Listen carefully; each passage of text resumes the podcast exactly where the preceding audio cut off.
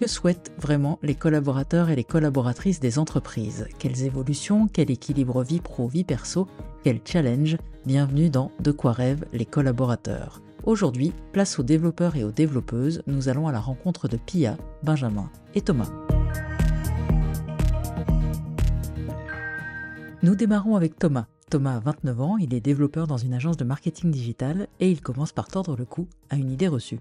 Quand on parle de, métier de développeur, on imagine euh, des bêtes de travail euh, qui n'hésitent pas à passer 50 euh, heures par semaine devant l'ordinateur. Malgré tout, c'est vrai que on a quand même une vie à, vivre à côté. Moi, mon équilibre, je le construis en fait en collaboration avec mon, manager. Je, le construis pour que je me sente bien au travail, que je me sente bien à la maison et que l'un n'ait pas d'impact sur l'autre.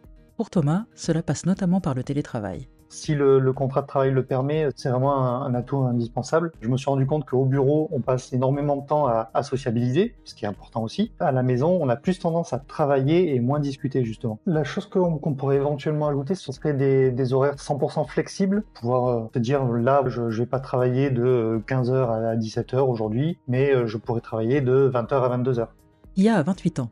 Elle est développeuse dans un grand groupe, le télétravail, elle le pratique avec parcimonie car elle est très attachée à l'ambiance du bureau. Mais comme Thomas, la possibilité de s'organiser joue un rôle clé dans son équilibre vie pro-vie perso les métiers de l'informatique, tout est très permissif. Si euh, il faut partir euh, à 16h30 parce qu'il y a une obligation médicale, par exemple, il y a personne qui va te regarder du coin de l'œil en disant euh, est-ce que tu as pris ton après-midi? Ça permet justement d'avoir un bon équilibre en termes de pro et de perso. Maintenant, c'est sûr qu'on peut toujours s'améliorer. Il y a de plus en plus de personnes qui veulent s'investir, mais sur une semaine, 5 jours sur 5, avec des journées qui commencent à 8h et puis qui finissent à 18h, c'est compliqué de pouvoir s'engager. C'est vrai que ça, c'est des, des, choses qui pourraient être intégrées en disant bah voilà, si, si vous voulez participer à une association, l'entreprise vous octroie quelques jours par mois. Avoir un bon équilibre vie pro-vie perso, c'est essentiel. Prendre soin de sa santé l'est encore davantage. La santé, justement, Benjamin, 37 ans, développeur dans une agence de développement web, nous en a parlé. Comme euh, on le sait, c'est un métier euh, où on est devant un ordinateur toute la journée, la plupart du temps assis. Ce que je fais de mon côté, euh, déjà je suis, je suis assez sportif, donc je fais environ 4 séances de course à pied par semaine. Là, je fais cet épisode debout sur un bureau qui, se lever. Ça permet de changer un peu de position et puis euh, et puis voilà. Ensuite, quand je suis au bureau, j'essaie aussi de, de me lever au moins une fois par heure, prendre un café, un verre d'eau, discuter avec les voisins et euh, faut faire attention à tout ça. Et puis après, bah, pareil, hein, si on se fait une semaine entièrement en télétravail et que et qu'on voit personne d'autre, euh, ben ça, on peut vite avoir l'impression d'être tout seul dans son bureau et de parler à son ordinateur. Donc euh, ça peut en déprimer certains. Les enjeux de santé mentale et notamment le stress Thomas y est très attentif.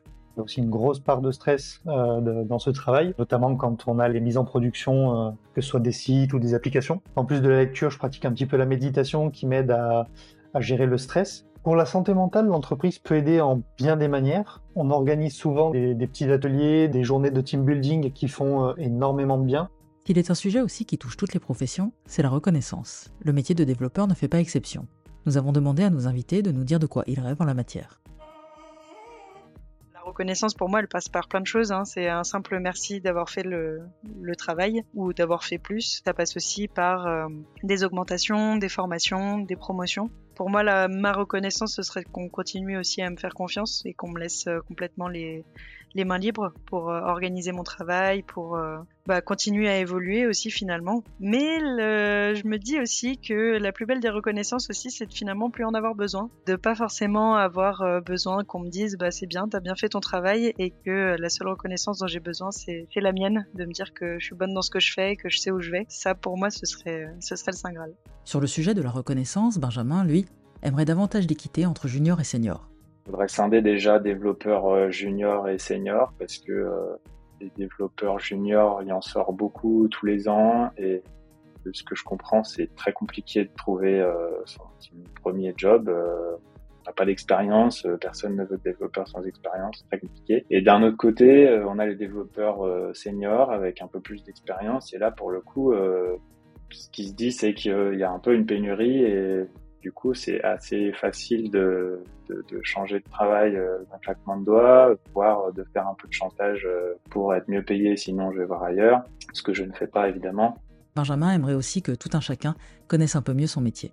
Peut-être un peu d'évangélisation pour que euh, voilà, que, Monsieur Tout le Monde sache ce que ça peut, ce que ça peut vouloir dire développeur. on n'est pas juste des réparateurs d'imprimantes et et on n'est pas juste derrière des écrans tout noirs avec du code bizarre. Il faudrait organiser des journées portes ouvertes pour que les gens viennent, viennent voir ce que c'est une journée de développeur. Pia le rejoint sur ce sujet.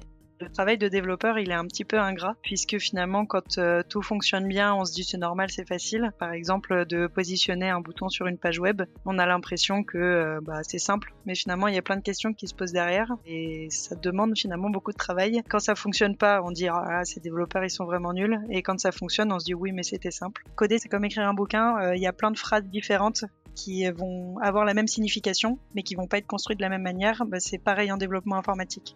Avant de les quitter, nous avons interrogé Benjamin, Pia et Thomas sur leurs aspirations en termes de possibilités d'évolution de carrière. Leurs réponses sont le reflet de la diversité des possibilités.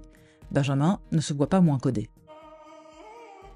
Au niveau des, perspectives d'évolution, c'est vrai que je me pose souvent la question à quoi je vais ressembler quand j'aurai 64 euh, ans et que euh, je serais censé euh, être toujours en train de, développer. Et là, j'ai un peu du mal à m'imaginer père derrière un ordinateur à, faire du code. Et pourtant, euh, j'aspire pas à autre chose. Moi, le plan, c'est surtout essayer de, de continuer ça euh, le plus longtemps possible, essayer de le faire euh, euh, mieux, plus efficacement, plus vite, qu'on ait de moins en moins de, de retours sur le travail que je fournis, être encore meilleur en communication, pouvoir accompagner les, les, les, juniors, etc. Enfin, améliorer tout ce qui va autour, mais, mais j'ai vraiment pas envie d'arrêter de, de coder.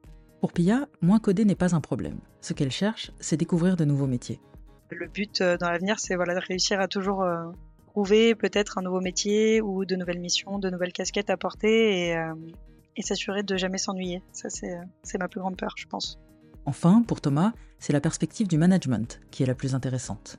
Je suis un peu partagé entre l'envie de pas forcément évoluer parce que je veux pas perdre de vue le code, d'un autre côté, on a des, projets en interne qui pourraient se faire et euh, peut-être gérer une équipe de 2, 3, 5 développeurs euh, justement pour avancer sur ce genre de, projet. Donc ouais, euh, gérer une, petite équipe de, développeurs pour, pour travailler sur des, des, projets, je pense que ça pourrait être effectivement intéressant. On se retrouve bientôt avec un nouveau métier et on se retrouve bientôt dans Mieux, le podcast qui interroge le monde du travail.